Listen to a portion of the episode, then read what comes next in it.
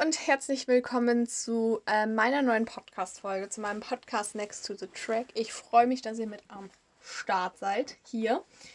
Heute ähm, soll es, wie ähm, in der letzten Woche auch schon mal angekündigt, noch ein bisschen um die Teamduelle in der Formel 1 geben. Ich werde tatsächlich auch schon mal meine Tipps abgeben, wer das Teamduell in diesem Jahr gewinnt.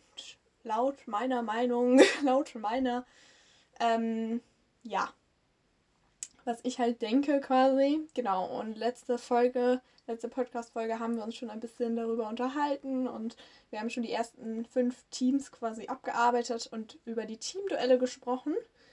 Und jetzt fangen wir damit oder machen wir damit quasi direkt weiter. Und zwar geht es heute um die fünf ja, verbleibenden Teams und wir starten auch, würde ich sagen, direkt einfach mal mit einem sehr traditionellen Formel 1 Team, vielleicht dem traditionellen Formel 1 Team, nämlich mit Ferrari. Ferrari, muss man sagen, hat meiner Meinung nach eine sehr spannende Fahrerpaarung auf jeden Fall, weil sie ähm, zwei relativ gleich alt, äh, alt, alte, zwei gleich alte Fahrer, sagt man gleich alte? Das klingt irgendwie gerade komisch egal, relativ, ihr wisst, was, ihr, was ich meine, zwei ähm, ja, Fahrer im selben Alter haben. Mit Carlos Sainz und Charles Leclerc. Ich bin mir jetzt nicht genau sicher, wer wie alt ist, muss ich sagen. Ich weiß aber, dass beide so, ja, um die 20, 25 sind, glaube ich, soweit ich das richtig. Ich glaube, Carlos Sainz ist sogar ein Tickchen älter. Genau. Auf jeden Fall ähm, ist das äh, so ein bisschen, ja, gleiche Vorzeichen, muss man sagen. Und ich finde, es ist halt ein spannendes Thema, weil man äh, auf der einen Seite einen Charles Leclerc hat, der für Ferrari jetzt schon sehr lange fährt, der in der Ferrari Driver Academy war, der halt einfach so ein bisschen der Ferrari-Hoffnungsträger, sage ich mal, ist. Und auf der anderen Seite hat man einen Carlos Sainz, der durch viele Programme quasi gelaufen ist, also viele Stationen schon hatte in der Karriere, war ja mal unter anderem bei Red Bull, bei Renault, dann auch bei McLaren und ist jetzt bei Ferrari. Beide äh, Verträge laufen tatsächlich auch in diesem Jahr aus. Ich bin sehr gespannt, wie sich das so entwickelt. Es kommen immer mal wieder Gerüchte, dass Charles Leclerc ja wohl eher an der Vertragsverlängerung dran ist als Carlos Sainz. Carlos Sainz schaut sich wohl auch immer mal so ein bisschen um im Fahrerlager. Ja, aber darüber können wir auf jeden Fall auch noch mal in einer anderen Podcast-Folge reden. Das soll jetzt heute gar nicht so das Thema sein, die Verträge, sondern das ist dann vielleicht lieber einfach nochmal eine separate Folge. Wir wollen ein bisschen um das Team, über das Teamduell quatschen. Und wie gesagt, ähm, es ist für mich ein sehr spannendes Teamduell auf jeden Fall zu sehen, wer ähm, ja, die Chance hat zu gewinnen. Weil ich muss sagen, beide Fahrer haben halt ein Problem. Und das ist, dass die beide nicht konstant über eine Saison mit dem Auto gut klarkommen. Also das kann dann eigene Fehler sein. Das kann dann einfach sein, dass man mit dem Auto nicht mehr klarkommt weil beispielsweise, ähm, also was mir oft aufgefallen ist, sobald ein Upgrade kam, hat sich das Blatt meistens gewendet. Also das hat man, finde ich, gesehen, zum Beispiel nach der Sommerpause in der letzten Saison äh, war Carlos Sainz richtig stark unterwegs in Monster und auch in äh, Singapur mit dem Sieg. Und dann kam das Update so langsam Richtung Japan. Und auf einmal war es wieder Charles Leclerc, der die ganzen, ja, der vorne mitgefightet hat quasi, zum Beispiel in Las Vegas. In Austin hat er die Pole geholt und deswegen, das fand ich auf jeden Fall sehr interessant zu sehen. Und ich finde, das sieht man halt auch einfach generell sonst auch immer mal wieder ähm, in der Saison, dass halt einfach diese Leistung oft so ein bisschen abhängt von einem Upgrade, wie das Auto dem Fahrer dann liegt. Und ja, oft ist es halt diese Inkonstant, die dann auch immer noch ein bisschen mit dazu spielt, dass beide einfach Fehler machen oder dass das Team Fehler macht, was dann einfach zu Leistungen führt, die einfach nicht ja, beständig sind quasi. Und ich glaube, das ist das Ziel auch von beiden, das oder ja, so vom Team und halt auch von den Fahrern selber natürlich. Das Ziel wird sein, dass ähm, man weniger Fehler macht als Team, weniger Fehler als Fahrer macht, um ja, das Beste quasi rauszuholen, weil ich glaube schon, natürlich sind die Ansprüche von Ferrari, um den Titel mitzukämpfen. Natürlich ist der Anspruch von Charles Leclerc, um den Titel mitzukämpfen. Und das möchte man erreichen. Und das wird auf jeden Fall schwierig sein, weil man einfach ein Red Bull-Team hat, was super stark unterwegs ist.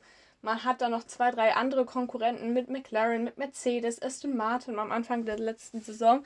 Und da müssen sich halt alle quasi, ja, alles zusammenkriegen, damit das halt auch funktioniert. Um so auch auf ja, Top-Niveau quasi äh, zu fahren. Ich glaube, das wird einfach so ein bisschen, ja, so eine Art Ziel sein, was man sich als Team auch setzt und natürlich, was sich auch die Fahrer setzen. Ähm, ich glaube halt, dass es insgesamt definitiv ein spannendes Teamduell werden kann, muss ich sagen, weil beide sehr nah dran sind aneinander, wie ich gerade schon mal erwähnt habe. Es ist halt eher oft so ein Hin und Her. Der eine hat mal zwei, drei Rennen da, performt da gut, der andere ist dann mal da besser. Und deswegen finde ich es auch super schwierig, schwierig, jetzt zu sagen, okay, der Fahrer wird dieses äh, Duell, dieses Teamduell auf jeden Fall gewinnen. Ähm, also, wie gesagt, ich glaube, es wird eng. Es könnte definitiv auch. Also, ich finde es ganz schwierig zu sagen, bin ich ehrlich. Aber ich würde tatsächlich einfach mal so ein bisschen, vielleicht auch ein bisschen Risiko gehen. Ich glaube, dass es am Ende ein sehr knappes Ding wird. Ich glaube, dass es am Ende so ein knappes Ding wird, wie es auch diese Saison tatsächlich war. Es war diese Saison auch relativ knapp. Ich glaube, so 10, 15 Punkte irgendwie. Am Ende war es, glaube ich, Leclerc, weil Sainz in den letzten Rennen auch ein bisschen Pech hatte, zum Beispiel. Also, das heißt Pech, aber auch ein bisschen Eigenverschulden. Das waren dann halt wieder die Fehler also wenn man guckt auf die Performance, muss ich sagen, dass mich trotzdem Carlos Sainz ein bisschen mehr überzeugt hat. Ich weiß nicht woran, aber es liegt vielleicht einfach an dem Sieg in Singapur. Da war er einfach da. Und deswegen würde ich vielleicht ein Tickchen eher zu Carlos Sainz tendieren. Aber ich weiß auch, wenn Charles Leclerc mit dem Auto gut klarkommt, kann er auch da viele Sachen rausholen. Deswegen, wie gesagt, ich glaube, es wird eng. Ob sie um den Titel mitfahren können, da bin ich auch mal gespannt. Dann werden wir natürlich auch noch drüber reden. Aber ja, ich glaube, das ist eines der spannendsten Teamduelle wird. Das war es auch schon in der Vergangenheit. Ich glaube, dass es mit McLaren auf jeden Fall auch so ein bisschen spannend zu sehen sein wird. Also Ferrari ist spannend zu sehen, McLaren ist spannend zu sehen. Und ein weiteres Team. Also das sind für meine drei top spannendsten Teamduelle, muss ich sagen. Vor allem halt auch an der Spitze. Im hinteren Feld gibt es natürlich auch das ein oder andere, aber vor allem natürlich auch an der Spitze, wer dann auch vielleicht um den Titel mitkämpfen kann. Genau, und das ist dann nämlich, also das meines weiteres spannendes Team, das ist dann nämlich äh, Mercedes tatsächlich im Teamduell. Also ist ja generell auch im, im, Duell, ja, um den Weltmeistertitel, um ja, die vorderen Platzierungen natürlich mit am Start. Weil ich glaube schon, dass ähm, es wird ja jetzt immer wieder von der B-Version geredet. Ich glaube schon, dass diese B-Version funktionieren kann.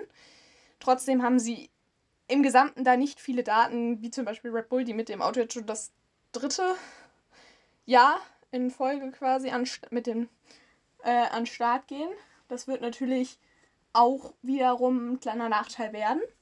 Ich glaube aber, dass das Teamduell generell bei Mercedes in den vergangenen Jahren immer mal wieder spannend war. Also man muss sagen, mit Valtteri Bottas war es schon ziemlich geregelt, wer wie wo fährt. Aber wir hatten Nico Rosberg gegen Lewis Hamilton, was natürlich, ähm, ja, eines der spannendsten Duelle der Formel 1 Geschichte, Teamduelle im Punkto auch Weltmeistertitel war. Und wir haben jetzt äh, einen Lewis Hamilton und einen George Russell. Und für mich eines wirklich der spannendsten Teamduelle einfach im Feld, weil es eigentlich immer eng bei den beiden, ja, zugeht. Und wir haben es in der vergangenen Saison schon gesehen, die beiden kamen sich das ein oder andere Mal in die Quere, vor allem zum Mitte, Ende der Saison. Wir haben das gesehen. Ich Gott, ich muss mich jetzt erinnern, ey.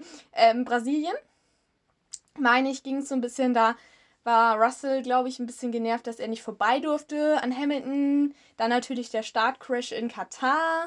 Dann auch, äh, ich glaube, es war Japan, wo sie sich ähm, sehr, ja, ein bisschen mit, ja, sie haben schon ziemlich gefaltet auf jeden Fall auf der Strecke.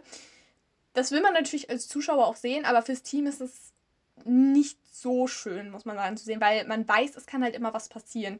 Also man muss sich das schon gucken, dass man respektvoll miteinander auf jeden Fall umgeht. Und ich bin gespannt, ob es äh, solche Kollisionen, solche ähnlichen Kollisionen nochmal wiedergeben wird, also in dieser Saison.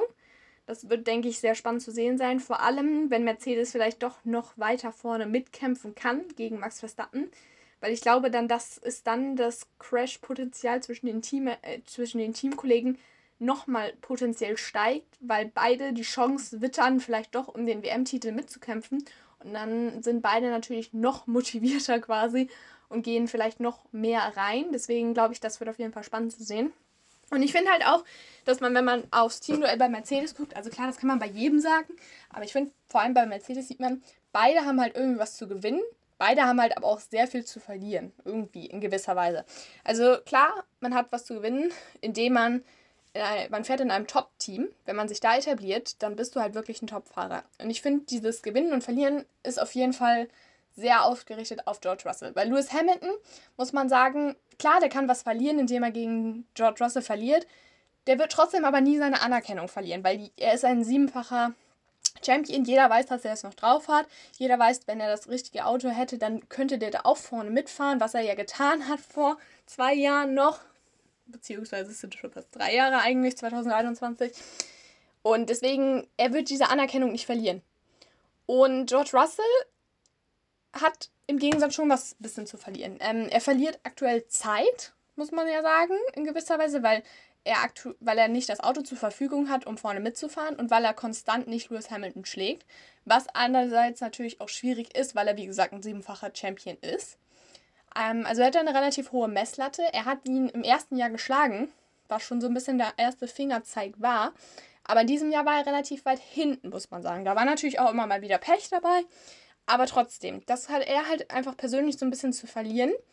Ich glaube, wichtig ist, dass er einfach so gut wie es geht nah dran bleibt an Lewis Hamilton und da ihn auch schlägt, wie in seinem ersten Jahr, damit er aufzeigt, hey, ich bin hier die Nummer 1 und wenn wir wieder um den Titel kämpfen sollen und vielleicht Lewis schon dann eher Richtung Ruhestand ist, weil er ja auch in einem gewissen Alter ist, sage ich mal, ähm, womit er natürlich trotzdem noch super fahren kann. Wir sehen es bei Fernando Alonso. Dann ist George Russell quasi in dieser Lautstellung und sagt, ich bin bereit, ich möchte mit euch den Weltmeistertitel holen und all das. Und ich glaube, das wird halt einfach spannend zu sehen sein, diese Teamdynamik zwischen ähm, Lewis Hamilton und George Russell. Beides Engländer. Beide wollen das Maximum rausholen. Und beide wollen den anderen schlagen. Ich finde, das merkt man auch immer wieder auf der Strecke. Es geht halt wirklich darum, dass sich die beiden gegenseitig schlagen. Klar, das geht bei jedem darum, aber das finde ich, merkt man persönlich einfach auch nochmal so auf der Strecke.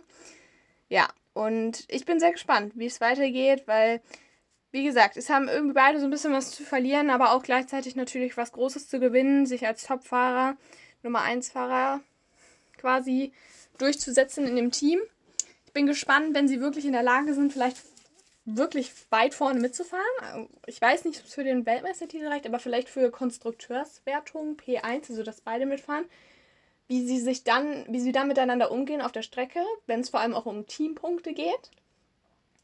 Wer da dann wie sagt, ich möchte bevorzugt werden, ich lasse dich vor oder ne? Ich glaube, das könnte auf jeden Fall spannend zu sehen sein. Ziel ist, wie gesagt, für das Team auch einfach ein gutes Auto zu konstruieren womit ähm, beide um die vorderen Plätze mitkämpfen können. Ja, genau. Das, glaube ich, wird einfach aber auch spannend zu sehen sein, wie sich das entwickelt. Ich sage tatsächlich, dass das Teamduell allerdings ähm, trotzdem Lewis Hamilton gewinnt, weil ich glaube, dass er einfach mit seiner Erfahrung, die er im Mercedes-Team hat, ähm, ein bisschen im Vorteil ist. Und vor allem, wenn Mercedes es schaffen sollte, vielleicht auch weiter vorne mitzukämpfen, noch weiter vorne mitzukämpfen, glaube ich, dass ihm seine Erfahrung, die er gesammelt hat in den Jahren, weiterhelfen wird. Ich glaube trotzdem, dass es vielleicht ein bisschen knapper werden kann als zum Beispiel im letzten Jahr 2023. Und ja, genau. Aber wie gesagt, trotzdem bin ich der Meinung, dass Lewis Hamilton da ja die etwas besseren Chancen hat. Genau. So, von einem Mercedes, vom Mercedes Hauptteam, Mercedes, okay, das war jetzt ganz komisch, geht es zum, ähm, also vom Werksteam geht es zum Kundenteam. So sagt man das. Okay, das macht Sinn. Vom Werksteam geht es jetzt zum Kundenteam und zwar zu Williams. Ähm, Williams, muss man sagen, ist ein natürlich ein relativ kleines Team, das aber die Saison gezeigt hat, sie sind in der Lage, aufzuholen. P7 in der Konstrukteurswertung war ein starkes Zeichen. Allerdings muss man sagen, wenn man aufs Thema Teamduell guckt, ist es eine ziemlich eindeutige Sache. Also letztes Jahr hatte Logan Sargent tatsächlich einen Punkt, den er sich ähm, ja, erfahren hat, während Alex Albin, oh Gott, ich weiß gar nicht, wie viele Punkte hatte. Also auf jeden Fall, ich glaube, 30 oder so. Kann das sein? So irgendwie um den Dreh. Vielleicht waren es auch mehr, vielleicht waren es auch ein bisschen weniger. Aber auf jeden Fall den Großteil der Punkte hat Alex Albin eingefahren. Und deswegen ist es in dem Team eine ziemlich eindeutige Sache. Wenn es für von Logan Sargent keine Verbesserung geben wird, bin ich sehr gespannt, wie es mit ihm weitergehen wird. Also ich glaube, er muss sich definitiv steigern. Er muss näher an Alex, Alex Albon dran sein. Vor allem auch im Qualifying, finde ich. Weil im Qualifying auf die Runde zu kommen als Rookie ist machbar auf jeden Fall. Jetzt ist er ja auch kein Rookie mehr. Ähm, hat dementsprechend schon Erfahrung gesammelt auf verschiedenen Strecken, aber das ist auf jeden Fall machbar, im Qualifying dran zu kommen. Im Rennen kann ich ja verstehen, dass man noch ein bisschen hinterherhängt, weil diese Erfahrung im Thema Reifenmanagement ist halt wirklich einfach wertvoll. Und das sieht man bei den anderen Rookies, das hat man bei Oscar Piastri auch gesehen, dass da immer ein bisschen was gefehlt hat. Deswegen finde ich es da auch in Ordnung, aber er muss einfach generell auch näher dran sein. Und es waren einfach auch zu viele Fehler und zu viele, ja, auf aufgefallen, also er ist einfach zu oft negativ aufgefallen, was ihm halt einfach, glaube ich, auch so ein bisschen ins Verhängnis gebracht hat, dass er so oft ähm, ja, kritisiert worden ist. In den Medien auch oder von anderen ja, Beteiligten. Ich bin gespannt, wie es für ähm, Williams weitergeht, ob es äh, einen weiteren Aufwärtstrend gibt. Man muss sagen, wie gesagt, es ist ein ziemliches Ein-Mann-Team gewesen in der letzten Saison. Ich bin gespannt, wie es diese Saison weitergeht, ob Logan Sargent weiter dran fahren kann an Alex Albon. Trotzdem glaube ich, ähm, dass ähm, Albon dieses Team-Duell gewinnen wird. Ich bin gespannt, ob ähm, auch Alex Albon seine Performance, seine Form, die er im letzten Jahr hatte, mit rübernehmen kann in diese, weil die war teilweise echt stark, muss man sagen. Also dann, wenn es nötig war, hat er halt einfach performt und geliefert. Und das, finde ich, muss man ihm hoch anrechnen in dem Auto, was wirklich nicht das beste Auto auf dem Grid war.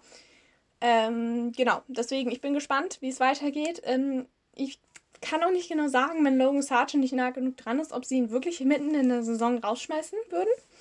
Das finde ich auch so ein Thema. Wenn ihn jetzt Alex Albin wirklich zu viele Punkte ein, sag ich mal, abnimmt, ob er dann ähm, seinen Fahrersitz ähm, auch über oder in dieser Saison und über die Saison 2024 behalten wird. Ich glaube nicht, dass Williams so ein Team ist, die sagen, komm, wir schmeißen dich jetzt so auf einmal von einem zu anderen Rennen aus. Ich glaube, wenn wir es vielleicht in der Sommerpause, wenn er wirklich gar nicht performt, wenn es keine Verbesserung gibt. Aber sonst, selbst wenn es eine kleine Verbesserung gibt, glaube ich zumindest, dass er die Saison zu Ende fahren darf, weil ich einfach Williams nicht so einschätze, dass sie sagen, hey, nee, wir machen das jetzt nicht mehr. Wir schmeißen dich jetzt im zweiten Jahr raus. So schätze ich Williams einfach persönlich nicht so ein. Deswegen, ja, ich bin gespannt. Vielleicht hat Mick Schumacher dann auch doch nochmal eine Chance. Ähm, ja, mal sehen, wie es bei dem Williams-Team weitergeht und wie sich auch entwickelt, dieses Teamduell zwischen Alex Albon. Aber ja, so wie ich es letztes Jahr gesehen habe, ist es für mich eine ziemlich klare Sache trotzdem. Und deswegen ist mein Tipp tatsächlich auch, dass Alex Albon dieses Team-Duell ja, gewinnen wird. genau. So, und damit würde ich sagen, machen wir eine ganz kurze Pause. Und ich melde mich dann gleich wieder zum meinem zwei weiteren Team-Ranking. Nee, Team-Duell. Ranking. Keine Ahnung, wie man es nennen will. Ja, genau. Hallo und herzlich willkommen zurück zu meinem Podcast Next to the Track. Ich freue mich, dass ihr noch mit am Start seid. Wir haben gerade schon sorry, über die ersten drei Teams, äh, Team-Duelle gesprochen, über Ferrari, Mercedes und Williams. Und jetzt soll es natürlich auch weitergehen. Zwei Teams fehlen uns noch. Und wir machen dann jetzt noch weiter mit dem Alpha Tauri-Team. Ähm, genau, für mich muss ich sagen, Alpha Tauri tatsächlich auch ein sehr spannendes Team. Wer weiß, ob dieses Team überhaupt noch Alpha Tauri heißt in Zukunft, weil es ja auch immer mal wieder Gerüchte gibt, dass der, Name dass der Name geändert werden soll. Ich muss sagen, dass es generell ein spannendes Duell wird, glaube ich, zwischen zwei Fahrern, nämlich zwischen Yuki Tsunoda und Daniel Ricciardo. Beide fahren um einen Red Bull-Sitz, muss man natürlich sagen, weil das Ziel von diesem Tochterteam ist es natürlich, in das große Mutterteam quasi zu kommen. Man muss sagen, dass die Chancen gar nicht so schlecht stehen. Vor allem, wenn Sergio Perez es nicht schafft, ähm, wieder ja, so zu performen, dass es ähm, dass Red Bull das damit klarkommt, dass sie genug Punkte haben, um, ja, um die Meisterschaft mitzufahren, um die Konstrukteursmeisterschaft. Also beide haben auf jeden Fall eine große Chance, wenn sie performen vor allem. Allerdings gibt es auch ein großes Aber, muss man sagen, denn beide haben auch was zu verlieren. Sie haben nämlich quasi einen, ja, ich habe ihn jetzt mal Schattenfahrer genannt. Ich weiß nicht, ob es dieses Wort gibt. Äh, beide haben nämlich sozusagen diesen Schattenfahrer, nämlich Liam Lawson. Liam Lawson hat letzte Saison sehr beeindruckt, muss man sagen, mit seinen wenigen Rennen, hat Punkte einsammeln können und wird immer mal wieder genannt. Und es gibt immer mal wieder die Gerüchte, dass er vielleicht doch kommen kann. Und wenn Daniel Ricciardo oder auch Yuki Tsunoda nicht performt, kann ich mir durchaus vorstellen, dass Liam Lawson dort diesen Platz im Alpha Tauri Team bekommt. Oder wenn einer, sage ich mal, hochgezogen wird zu Red Bull, dass Liam Lawson diesen Platz bekommt. Ähm, das kann ich mir durchaus vorstellen, weil ich glaube schon, dass Red Bull viel auf Liam Lawson hält. Sie haben ihn immer viel gefördert. Er war in der Superformula, hat da sehr stark performt auf jeden Fall. Und deswegen glaube ich, dass da auf jeden Fall immer noch diese Option besteht, dass Liam Lawson vielleicht auch in der Saison, bei Red Bull haben wir das immer mal öfter gesehen, dass in der Saison Fahrer getauscht wurden, ähm, ja, in der Saison einen Fahrer setzen wird. Sei es ähm, Yuki Tsunoda, sei es Daniel Ricciardo, sei es in gewisser Weise auch Sergio Perez. Ich glaube, der Einzige, der halt wirklich fest ist, ist halt einfach Max Verstappen im Red Bull-Kosmos. Aber wir wollen jetzt nicht so viel über den Reservefahrer, sag ich mal, reden, Liam Lawson, weil der fährt halt aktuell einfach nicht in dieser Saison. Sondern wir wollen natürlich noch ein bisschen über Yuki Tsunoda und Daniel Ricciardo sprechen. Ähm, ich glaube, das ist generell, wie gesagt, ein Duellwert, was ähm, auch schon eng werden kann, glaube ich, weil man hat auf der einen Seite Yuki Tsunoda, der eine Aufgabe jetzt hat, diese Saison wirklich konstant zu performen. Die letzten drei Jahre hatte er immer so einen kleinen Welpenschutz noch, weil vor allem Franz Trost gesagt hat, ähm, ein Rookie braucht drei Jahre, um sich fest in der Formel 1 zu etablieren. Diese drei Jahre hatte er jetzt.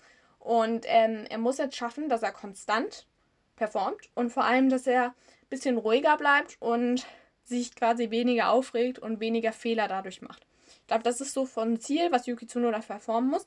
Was er in den letzten Rennen immer mal wieder gut auf jeden Fall schon mal gezeigt hat. In Abu Dhabi zum Beispiel hat er Punkte einfahren können und auch in anderen Rennen. Also das war auf jeden Fall schon mal ein Fortschritt. Und dann haben wir natürlich auf der anderen Seite einen Daniel Ricciardo, dem so langsam ein bisschen die Zeit abläuft. Also es ist quasi so ein bisschen die letzte Chance von Daniel Ricciardo hier in Red Bull, weil er, also ich glaube, ich weiß nicht, ob es wirklich die allerletzte Chance ist, aber die Optionen werden immer weniger. Also McLaren lief nicht gut. Und Renault war auch nicht der, das perfekte Match. Red Bull hat immer gut funktioniert, deswegen glaube ich, dass es auch funktionieren kann. Und ich denke auch, dass seine Erfahrung definitiv ein wichtiger Punkt ist, den er mitbringt, den er auch schon immer mal wieder eingebunden hat in der Saison.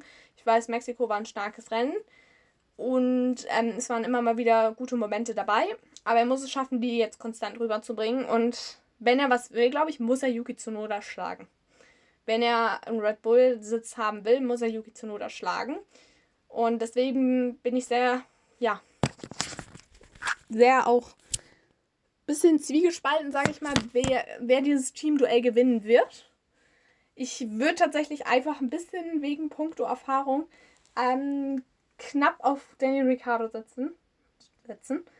Ähm, es kann tatsächlich aber auch in die andere Richtung gehen. Ich glaube, es hängt auch so ein bisschen davon ab, wie gut ist der Alpha Tauri, weil man ja immer näher jetzt auch mit Red Bull zusammenarbeitet.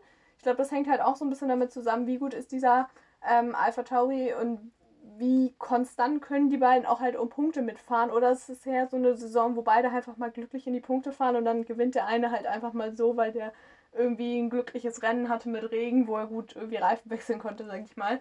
Ist übertrieben, ne? Ähm, ja, deswegen glaube ich, dass es auf jeden Fall ein interessantes Duell werden kann. Aber trotzdem sage ich ein knapper Sieger mit Daniel Ricciardo. Genau. So.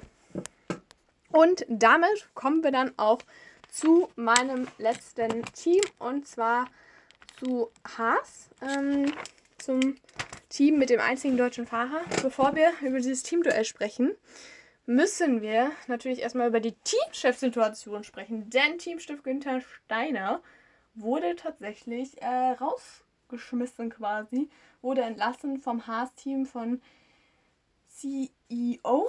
Ist der CEO? Ja, ich denke mal schon. Gene Haas, der ist CEO, ja. Ähm, genau.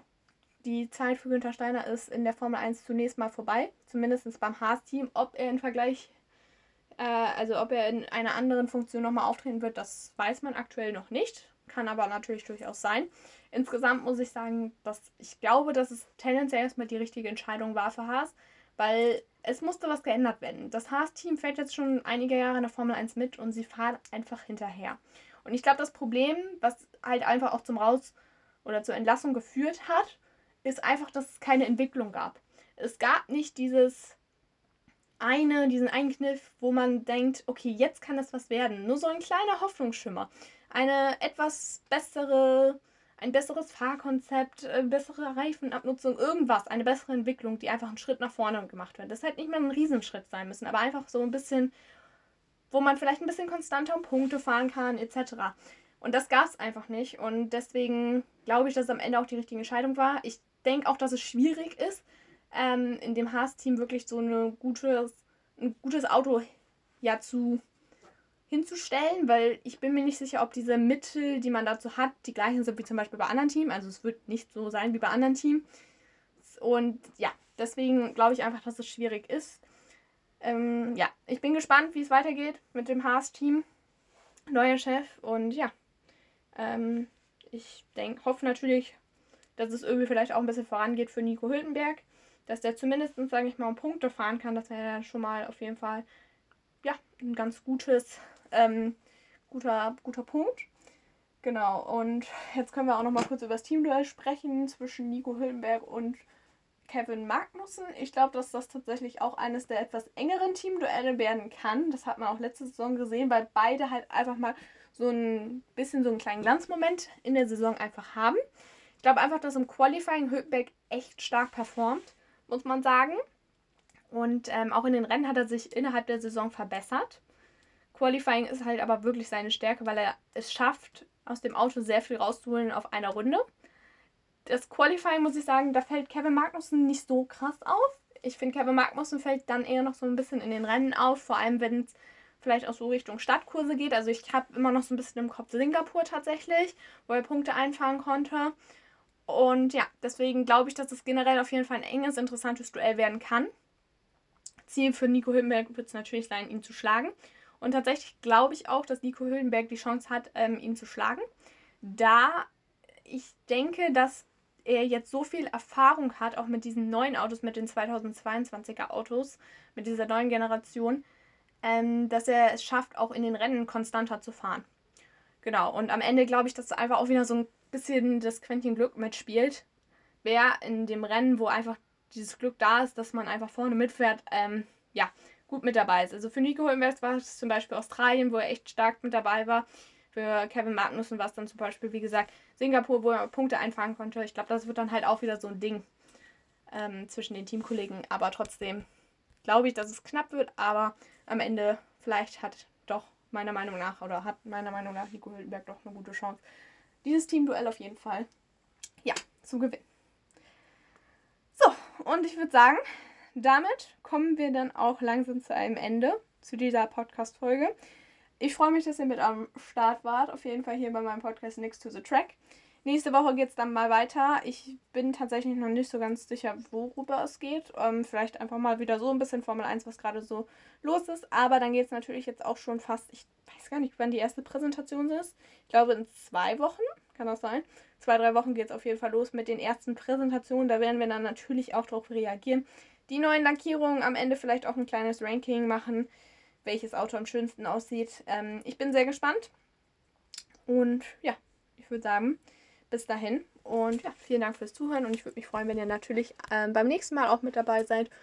Und ja, genau, bis dahin würde ich sagen. Tschüss!